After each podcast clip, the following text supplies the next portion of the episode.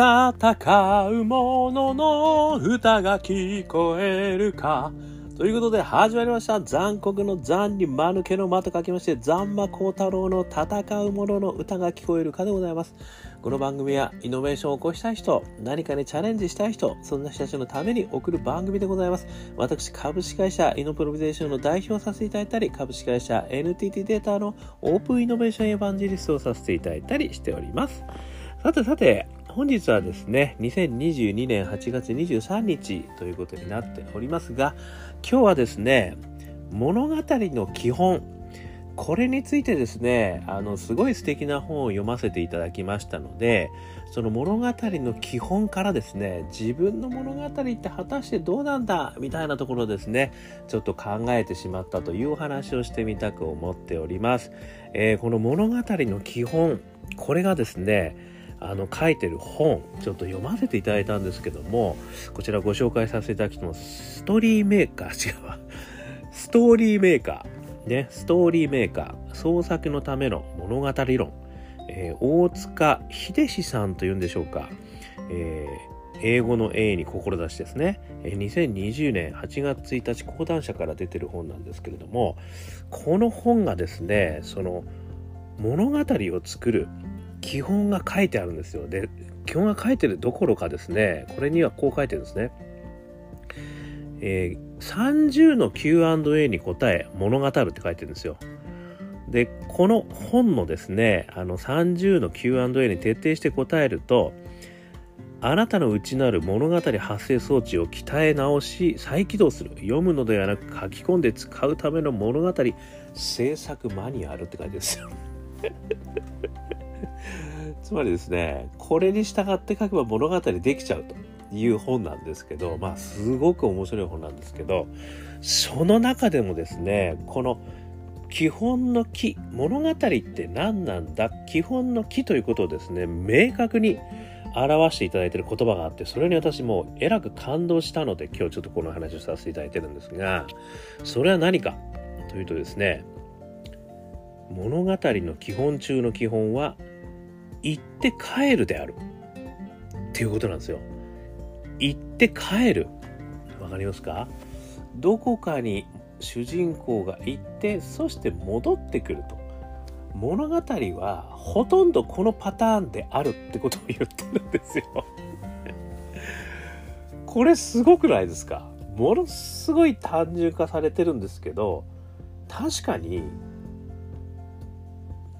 あの童謡童謡じゃないわあの桃太郎さんとかねなんかいろんな物語っていろいろ旅してそして帰ってきますよね。あのねこの中でも述べられてますけど宮崎さんの宮崎駿さんの物語にしたってあの、ね、ロードロード・オブ・ザ・リング的な話にしたってさまざまなですね実は物語って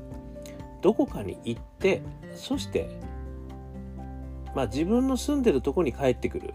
ね、これは青い鳥みたいのもありますし自分の住んでないところに帰るっていう話もあるんですけどね。ところが行ってそして帰ってくるってことが物語の基本中の基本だとこう言ってるわけですね。私すっげえ面白いなと思ってそしてですねなぜそれがそうなんだっていうところがさらに面白いんですけども曰くですね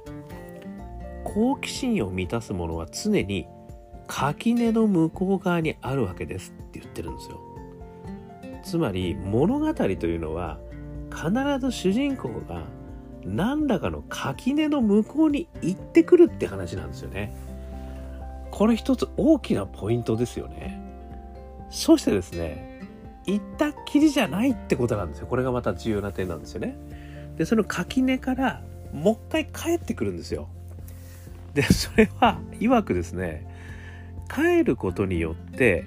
初めて元にいた場所の意味が確認できるわけです。いわば現実を再発見するのが物語だっつってんですよ。これすごくないですか？いや私本当に感動したんですよね。そうかと。物語の基本っていうのはある主人公がある垣根を越えてそして戻ってくると。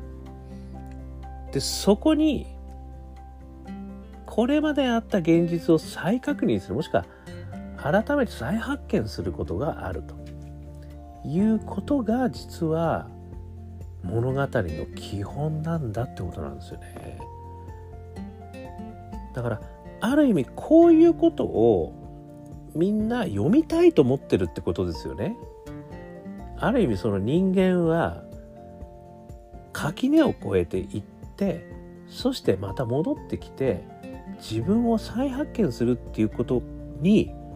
ものすごくワクワクするってことですよね。だからこそ物語というのは基本的にはこの流れになってるものがすごいたくさんあるって言ってるんですよね。これは私驚きました。だからやっぱりそういうことをみんな欲しているんですよね。というふうに考えるとですねここからですよでここから私があの勝手に考える解釈になるんですけどもこう3つ私はねあの考えてしまったということなんですよね。で1つ目何を思ったかっていうと自分にとって垣根って何なんだろうってちょっと思ったんですよね。今あのこうやってね自分の物語を生きているとかってね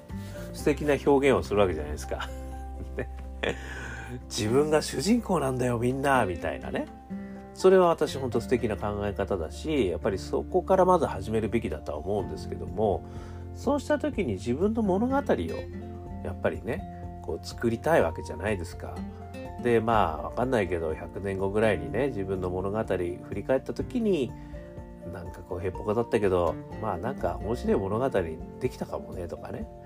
なんかそういうふうに思いたい、まあ、もしくは別にそんな100年後にそう思いたいわけじゃなくて今ね、物語の中でワクワクしたいわけじゃないですか。そうした時にですよ、垣根を越えるってことが大事なんだよってことをこれはまず一つ教えてくれてると思ったんですよね。果たして自分は今垣根を越えてるのか、ね、もしくは越えようとしてるのか、もしくは垣根と言われてるものは何なのか？ってことをですね、ちょっと考えてみると、これは実は自分の物語を作る上ではすごく大きなあのプロットですよね。これね。プロットしとかなきゃいけないことだなって思ったんですよね。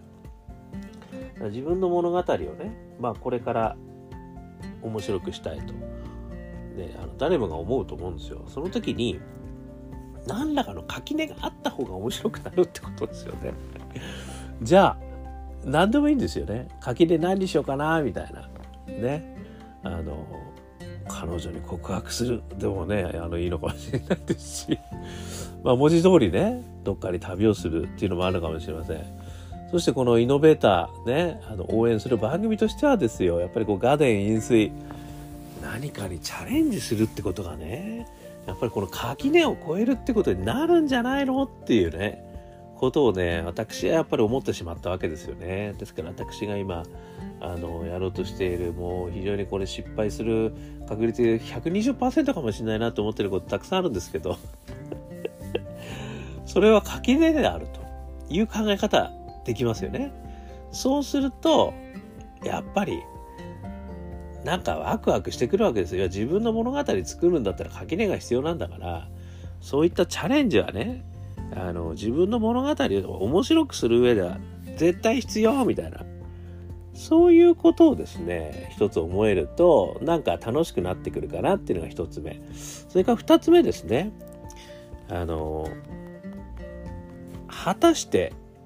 その垣根の向こうにね行けているのか。ね垣根の向こうに行ってそして帰ってくるってことですからねこの物語が面白い大原則ですよ。だからもしか、なんかね、垣根を越えていると思った。ね、俺はね、やっぱもう垣根越えちゃったな、みたいな、いうふうに思っている場合は、果たして俺はどこに、ね、あの、戻るのか、みたいなことがね、やっぱりすごい大事な感じになりますよね。今、垣根の向こうにまず行けているのか。ね。まあ、垣根の定義がね、やっぱりこれいろいろあると思うんですよね。だその垣根の向こうに行けてるか、そして垣根から戻る時に自分はね、どこに戻るのかなっていうのを、まあ、ある意味物語のプロットを作るという意味でねちょっと自分なりに考えてみるとこれはすごくあの面白い物語にするためにはねこんな垣根があってそしてそんな風ところをなんとか向こうにこう行ってそしてこういうところに戻ってきたらすげえいいなんか自分の物語楽しくなんじゃねえかなみたいなことを考えてみるっていうのがなんかすごくあの、まあ、イノベーターもしくはねチャレンジをしたい人にとっては楽しくなる。楽しくチャレンジできる。楽しくイノベーターに挑戦できる。ことになるんじゃないかっていうふうにちょっと思ったっていうことなんですよね。まあやっぱりあのイノベーションとかねなんかチャレンジするってすごい大変でじゃないですか。でそして失敗ばっかりするじゃないですか。でもやっぱりね物語の主人公ってそういった中でねやっぱり立ち直ってきてそして生還しそして新しい自分を見つける。ね今までなかった自分成長物語みたいなそういうことがたくさんあるわけじゃないですかだからやっぱりそういう中のやっぱり今この過程なんだなっていうことにね思うことがすごくあのポジティブにね何か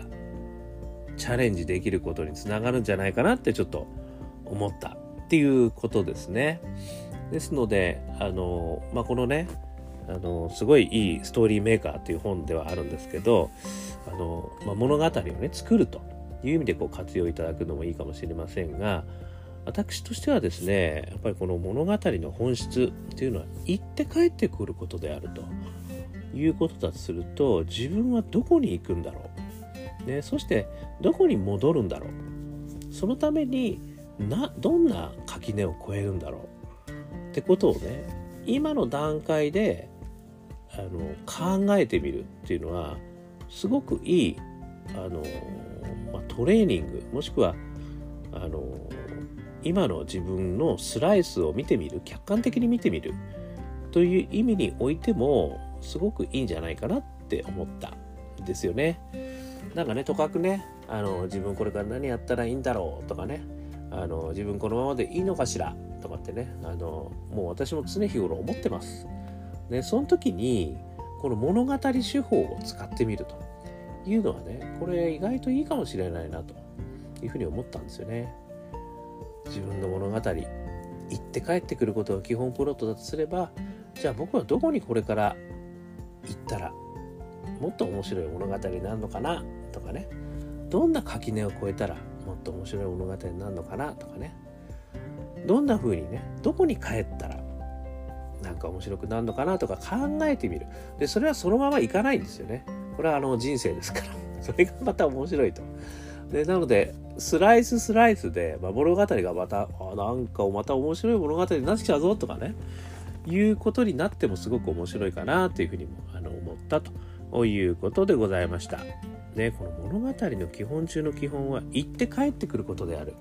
これちょっとね、あの、念頭に置いていろんな物語見てみるとすごい面白いですよね。